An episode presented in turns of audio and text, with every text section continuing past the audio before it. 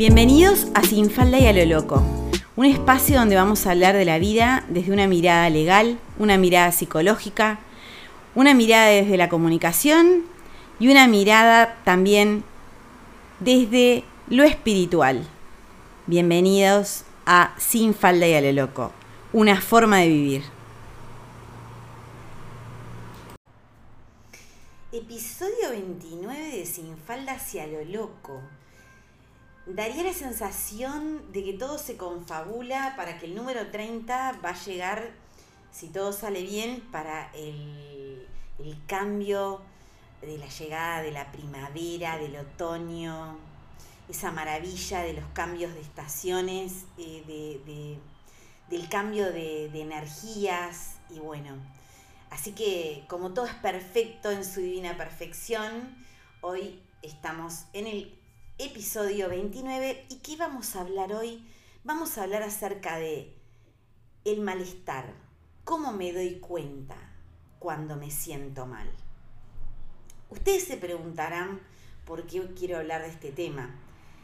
Porque el otro día estaba pensando acerca de la cantidad de veces que me pasó en la vida de sentirme mal y no darme cuenta. ¿Y por qué? Porque hay una cuestión eh, cultural, hay una cuestión de educación también, en que se supone que cuando vos tenés determinadas cosas en tu vida, determinadas seguridades, llamale, no sé, cuando tenés una pareja, tenés un trabajo, eh, tenés techo, comida, eh, no te puedes quejar. O sea, ¿de qué te vas a quejar si tenés todo? ¿Cuántas veces eh, les ha pasado de, decir que, sienten algo y que alguien responda, pero tenés todo. O sea, ¿por qué? Esto me hace acordar al, abuelo de, mi hija que, en un momento ella quería ir al psicólogo y le dice, pero ¿para qué vas a ir si todos te queremos mucho? Hay cosas que son inauditas. Bueno, entonces, lo que sucede con los malestares es eso, que en general se van gestando desde un lugar muy profundo, muy sordo, muy oculto. Y tiene una sintomatología que tiene que ver con cuando uno no tiene ganas de hacer nada, no estás motivado, no tenés nada que le dé un sentido a lo que estás haciendo. Todos los días se parecen, pero de una mala manera, porque una cosa es cuando todos los días se parecen bien y otra día es cuando la rutina es una rutina que no te gusta. O sea, si vamos a tener una rutina, si tenemos que vivir una rutina, hagámonos rutinas que nos gusten, que sean amables con nosotros. No nos hagamos rutinas de miércoles, que nos hagan la vida pelota. O sea, pongámosle nuestra impronta, pongámosle tiempo, ratitos de algo que hagan que cada día las cosas sean agradables.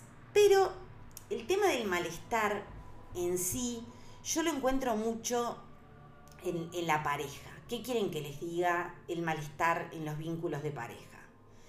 El malestar en los vínculos de pareja, bueno, yo que me he casado, como los que me siguen ya saben que me casé tres veces, me divorcié tres veces, me junté de nuevo con el, con el cuarto, que era, y que ahora también es, es un ex que es doblemente ex, porque es ex porque me divorcié de él en el 2011, pero ahora es ex porque me separé de él no hace tanto.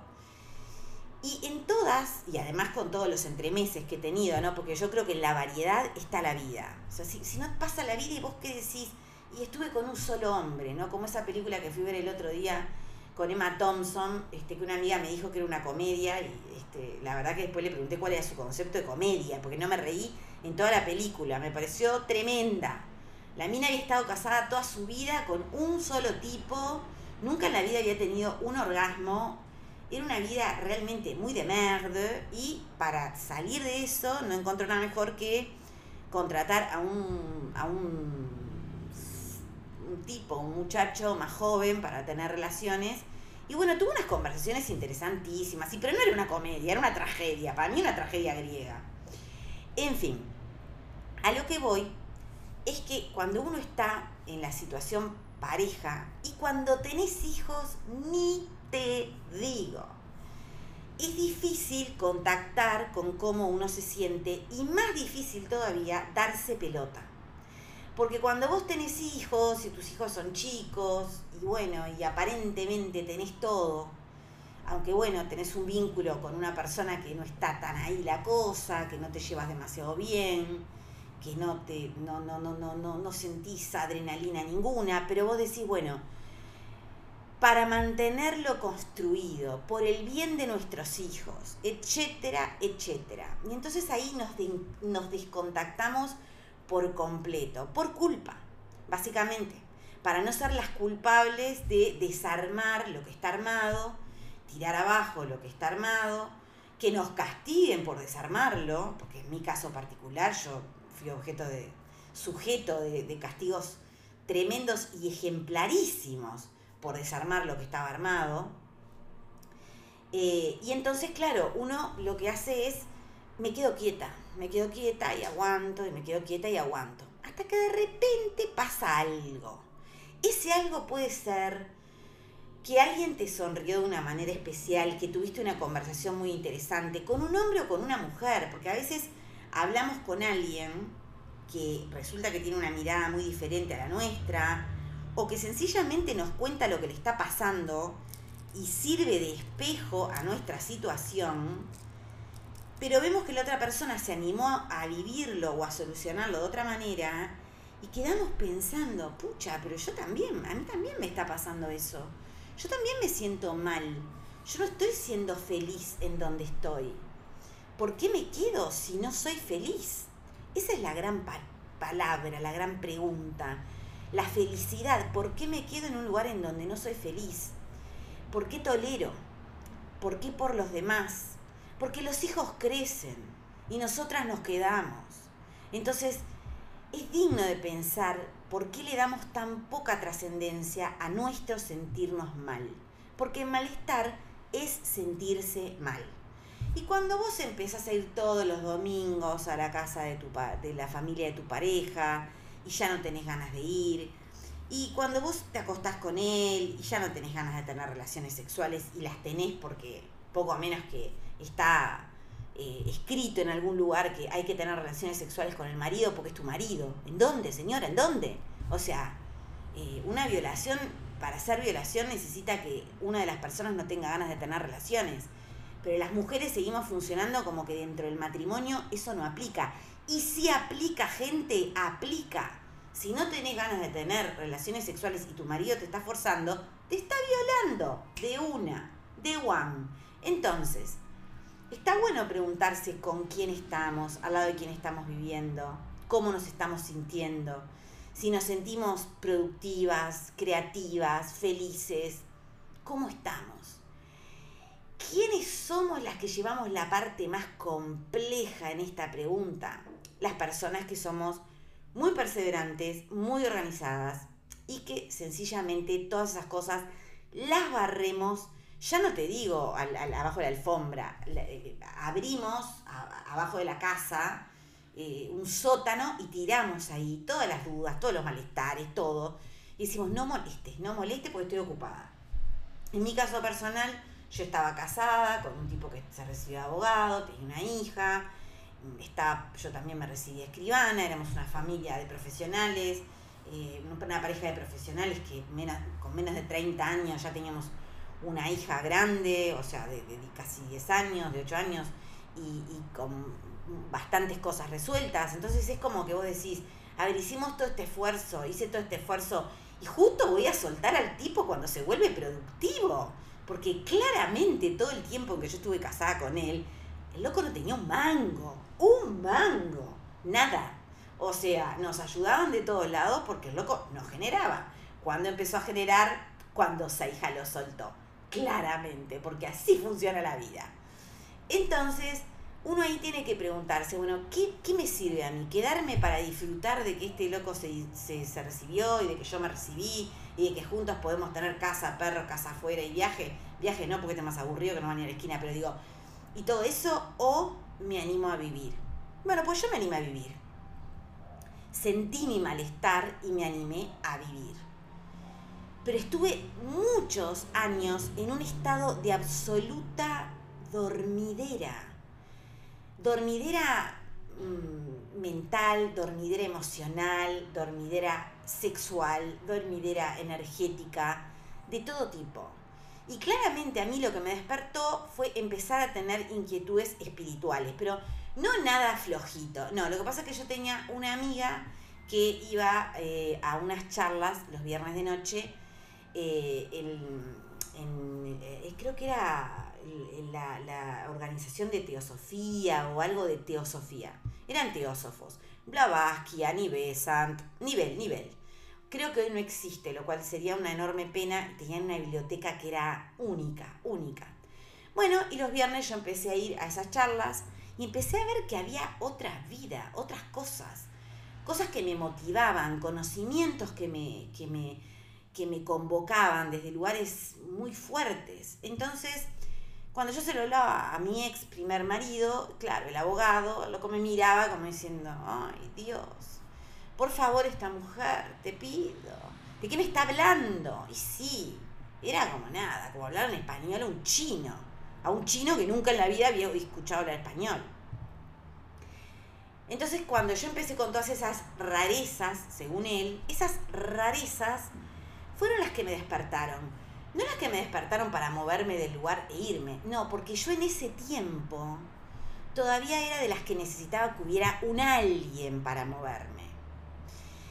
¿Qué es que haya un alguien para moverte? Enamorarte de otro. Clavado, dijo Cañete. Entonces, claro, vos te enamoras de otro y eso hace que vos digas, está, tengo una razón excelente para moverme, que es me enamoré de otra persona. Yo diría, con el diario del lunes y con todo el amor del mundo, gente, es de las peores razones. Enamorarte de otra persona e irte por eso.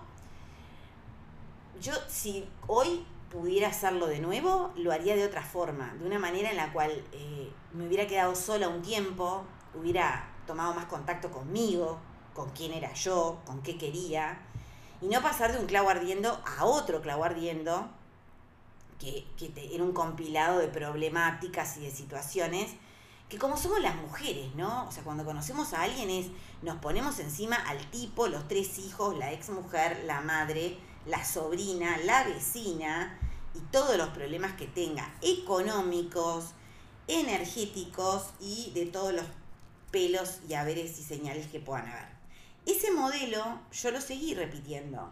El modelo de encontrarme personas que en general eran complejas, que tenían problemas o que tenían situaciones y que yo sentía que, claro, es mucho más fácil cuando vos te estás ocupando del problema ajeno que cuando te ocupas del propio. Entonces, mis propios agujeros emocionales, mis propios temas de qué era lo que yo quería vivir, no llegaban a tener una prioridad, ni siquiera un pensamiento, porque uno seguía hacia adelante, como en un piloto automático. Entonces, una de las últimas veces, que creo que para mí fue como la más reveladora, esta última tuvo sus características, después les voy a decir. Pero una de las últimas veces fue con una persona que era 18 años mayor que yo.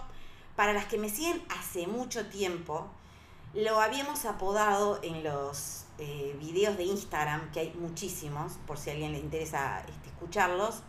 Mi Instagram es arroba simoneseija. Eh, soy la del lobito violeta, con dos delfines. Em, cuando yo estaba con esa persona a quien todas apodamos un segundo de silencio, todos de pie, yo no me daba cuenta que estaba mal. No, no, me percataba del malestar físico, energético, mental, eh, de vida que tenía. No, no, para mí era como que yo no podía vivir sin el tipo porque estaba totalmente enamorada, enseguecida. era algo como que totalmente adictivo y tóxico. Para una relación tóxica se necesitan dos siempre recuerden eso, con lo cual yo ponía mi parte y muy generosamente. Pero del otro lado había una persona que también tenía sus temas, su manera de vivir, su forma, y nos agarraba en tiempos completamente opuestos. Porque yo tenía 18 años menos, que no eran tantos, porque él tenía 60 y algo y yo 40 y algo. Pero claro, yo estaba estudiando, yo salía mucho con mis compañeras y compañeros de facultad.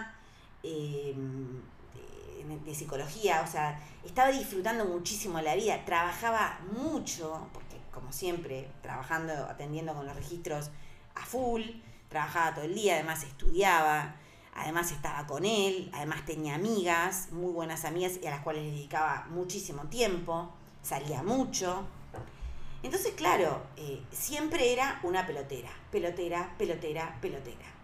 Y acá hago un paréntesis. Un vínculo en el cual hay peloteras de cualquier tipo que sea el vínculo, sea el padre de tus hijos, sea un novio casual, sea lo que sea, échale gas, échale gas, échale gas. Agarra tu moto, apretá el acelerador y andate a la mismísima miércoles. Porque estar con un ser humano para discutir, para tener peloteras, no existe. No existe estar sintiéndose mal y peleándose por lo que sea que uno se pelee. Algo no funciona. Y si algo no funciona, o lo haces funcionar, y eso se hace de a dos, y tomando contacto ambas personas de que ahí hay algo que no está funcionando, o te vas porque la gran pretensión de uno, la mía personal, era por supuesto que un segundo de silencio, todas de pie, cambiara. Obvio, él tenía que cambiar porque él era el equivocado. Y no, yo era la equivocada. No estés con alguien que no te hace feliz. Sencillo, tapa de todos los libros de autoayuda, pero que nadie lee la tapa ni la contratapa. Vamos derecho para el contenido. Entonces, me costó muchísimo darme cuenta de que me sentía mal y de hecho no lo hice yo sola. Un día estaba yendo, yéndome para afuera, para la playa con él, porque él tenía una casa en la playa. Yo nunca estaba en la casa, siempre estaba caminando como loca, caminando, sola, sola, sola. No sé para qué tenía pareja estaba sola. Em, caminando y con un desasosiego, porque yo decía algo no funciona. Y sí, no funcionaba nada. Eh, y entonces me acuerdo que estaba en, sentada este, en el auto esperando que él viniera a hacer compras para irnos para afuera en un supermercado. Y justo se acerca la hermana al auto y me dice, ¿cómo estás, nena? Era divina la hermana. Y yo me puse a llorar, pero me puse a llorar mal. Me dice, pero muchacha, vos estás con una depresión galopante. Tenés que, tenés que ir al psiquiatra, al psicólogo.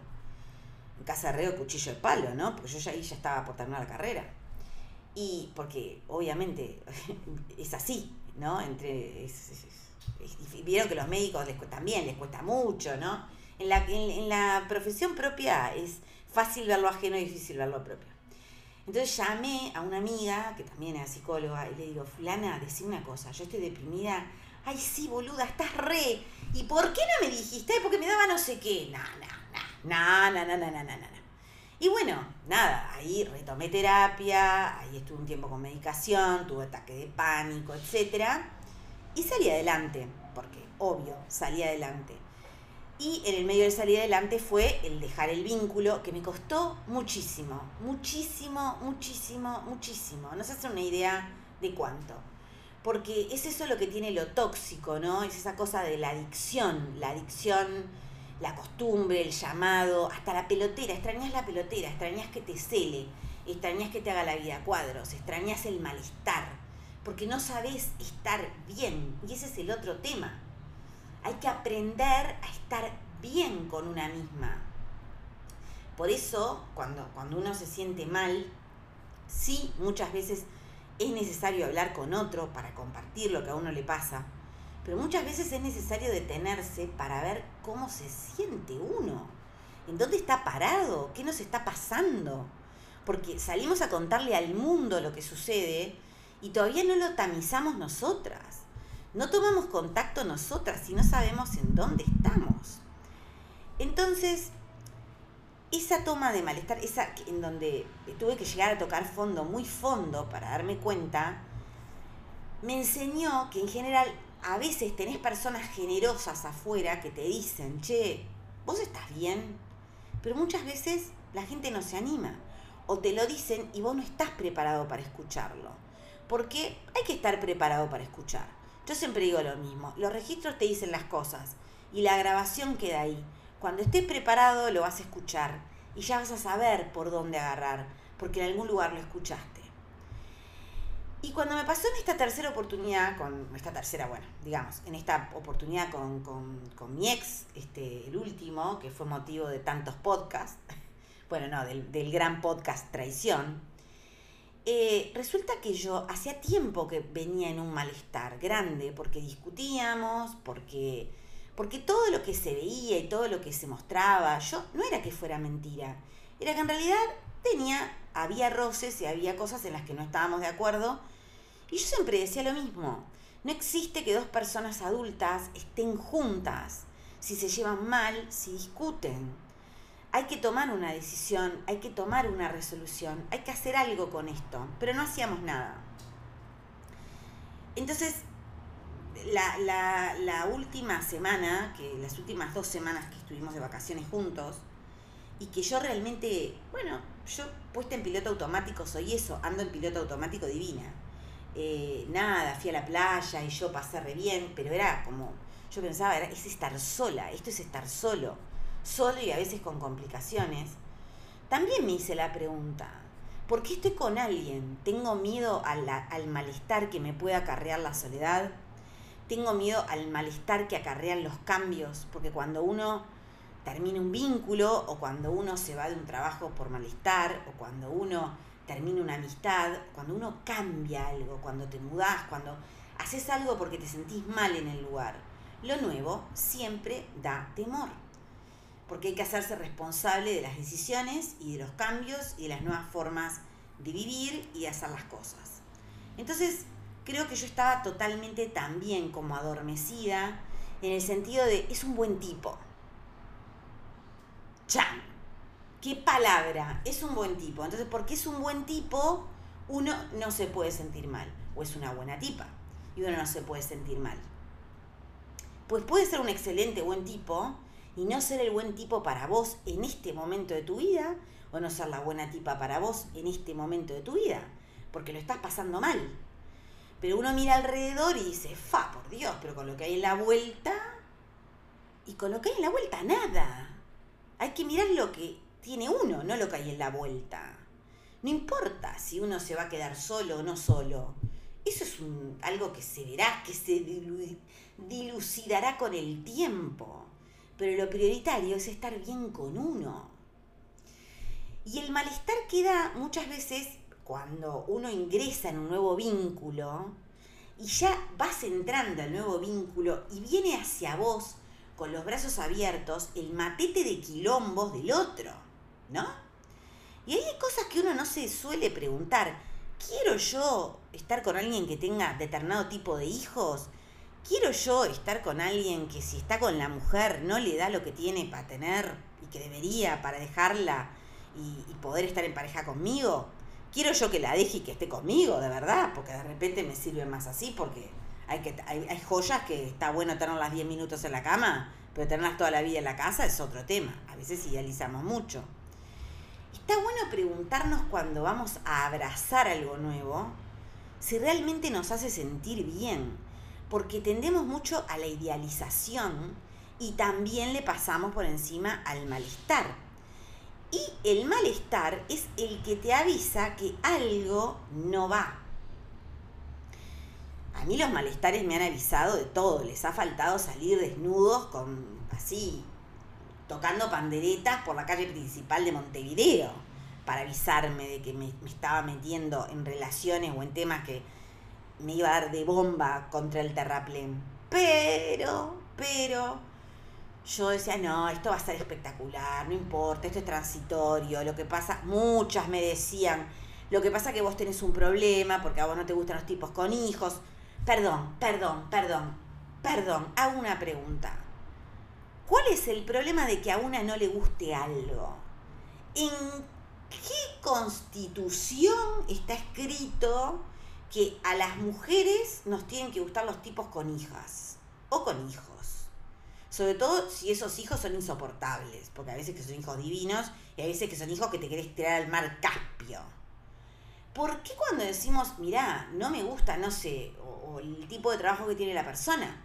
Porque yo qué sé, hay, hay, gente que trabaja, no sé, en cosas que no lo ves nunca, o, que tiene eh, maneras de funcionamiento o costumbres que, no te hacen bien o que vos decís, pa, yo en esto no me siento cómoda, siento un malestar. Pero cuando decimos algo, les digo porque me pasó, con un segundo de silencio me pasó, una amiga que además ella era hija de padres divorciados, entonces el padre se había casado con muchas mujeres y se ve que a algunas no le gustaba que tuviera hijos, ella era específicamente como muy sensible en ese tema. ¿Pero qué tenía yo que ver con eso, señora? Vaya, terapé y no me, no me, no me tire a mí con sus temas. Yo lo que veía era que el tipo no sabía manejar su paternidad. Tenía cinco, pero había una que valía por, por las otras cinco, que el tipo no ponía un solo límite y que a mí me dejaba en el decimocuarto lugar. Y a mí no, me gustaba. Porque el lugar de los hijos y el de, las, el de las parejas es diferente y cada uno tiene su lugar y puede funcionar todo bien. Si vos no dejas a tu pareja atada a tu rol de padre. ¿Qué quiere decir esto? Que, por ejemplo, cuando llegaba un fin de semana, él agarraba y eh, yo le decía, bueno, ¿qué hacemos? No, porque fíjate que de repente me toca la nena, no sé qué, la nena que tenía como 900 años. De repente me toca la nena. Bueno, pero preguntale a la nena, no sé si va a estar o no, si va a venir o no, porque no iba nunca. Entonces él pretendía que yo me quedara esperando a que la nena dijera qué iba a hacer para que yo viera qué iba a hacer. No, mi vida, no, no, no, no. No porque yo pasé muchísimas, las pasé muy mal, entonces no estoy para esperar a que la hija de otro, que vos no le sabés poner un límite, no te pueda decir qué es lo que va a tener ganas de hacer de jueves para sábado. No.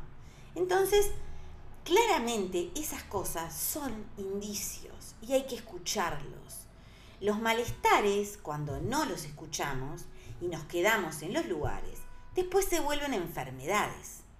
Y bueno, y vienen las, todas las formas que hay de, para ver de por qué estás enfermo de esto y por qué estás enfermo de aquello. Pues saben qué, yo soy de las que prevengo. No hay necesidad. A mí no me interesa que me hagas la historia de por qué me agarré la enfermedad que me agarré. Me interesa que la persona que me esté acompañando me diga, mira, en estas cosas vos la estás pasando mal, ¿te das cuenta? Entonces, si querés, hace algo, porque el cuerpo te va a pasar factura. Más para acá, más para allá. Y en general, y en los registros se ve muchísimo, cómo el cuerpo pasa factura, pero cuando todavía no es grave. O sea, trabajar con la gravedad cuando ya está todo el pescado vendido, cuando ya estás mal, mal del todo, ¿qué quieren que les diga? Yo, técnica prevencionista de la psicología y de los registros y de las constelaciones. Prevenir es salud, una salud preventiva es una salud que ahorra muchos temas de enfermedad. Cuidar los malestares emocionales, los malestares de pareja, los malestares con las relaciones con los padres, con los hijos, en el lugar en que vivimos, porque hay veces que hay vecinos que son tremendos y que nos hacen daño, ¿no? Realmente, bueno, esos malestares a los cuales hay que prestarles muchísima atención, no los dejen para atrás mírenlos de frente y háganse la pregunta hoy. ¿Cuáles son mis malestares? ¿Con qué cosas me siento mal? ¿Y de qué manera puedo hacer algo para modificarlas? Y sobre todo, ¿qué voy a modificar yo? Porque el otro tiene derecho a ser como se le cante. Es un ser humano libre, con una vida, con unas maneras de ir por el mundo y con el derecho humano y divino de no cambiar absolutamente nada de lo que le pidamos. Y si eso sucede, a las que nos toca movernos e irnos es a nosotros. En mi caso, en, este último vínculo, el que decidió irse, porque se ve que estaba con un malestar, fue él. ¿Cuál es el tema? Que nunca tuvo la amabilidad de decirme las razones, nunca hubo una charla, nunca hubo una comunicación. Y eso es una forma eh, muy mm, poco, diría yo, es una manera de terminar las cosas con muy poca valentía. Hay que tener la valentía de decir, ¿sabes qué? La estoy pasando mal. O me enamoré de otra persona, o hay cosas que yo vengo hace rato haciéndolas de tal o cual manera. Hay que tener la valentía. Si no se la tiene, bueno, en ningún lado se compra valentía. Se desarrolla, se cultiva, se ve. Ustedes no se preocupen. De lo que íbamos a hablar hoy y de lo que hablamos hoy, de que fue de el malestar. Cómo prevenirlo, cómo usarlo de indicador y cómo no llegar a las últimas consecuencias de ninguna situación. ni física, ni, ni psíquica, ni energética, para darnos cuenta de que si seguimos ahí, nos vamos a terminar sintiendo muy mal, enfermando o peores cosas.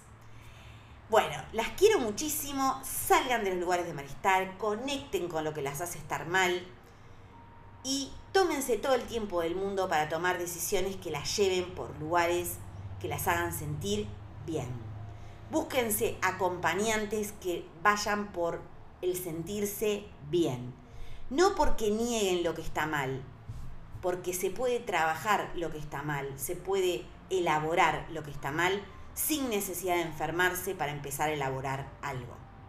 Y sin necesidad de convocar a toda la familia, porque si yo necesitara solucionar los temas de toda mi familia y ni siquiera soluciono los míos, estaría en un tema de prioridades medio, ¿no? Entonces, empezar por uno, por cómo se siente uno, y no ponernos en ese lugar de salvadoras de todo el grupo familiar, salvadora de mi clan. Oh my God, mi clan soy yo, y bastante clan que soy.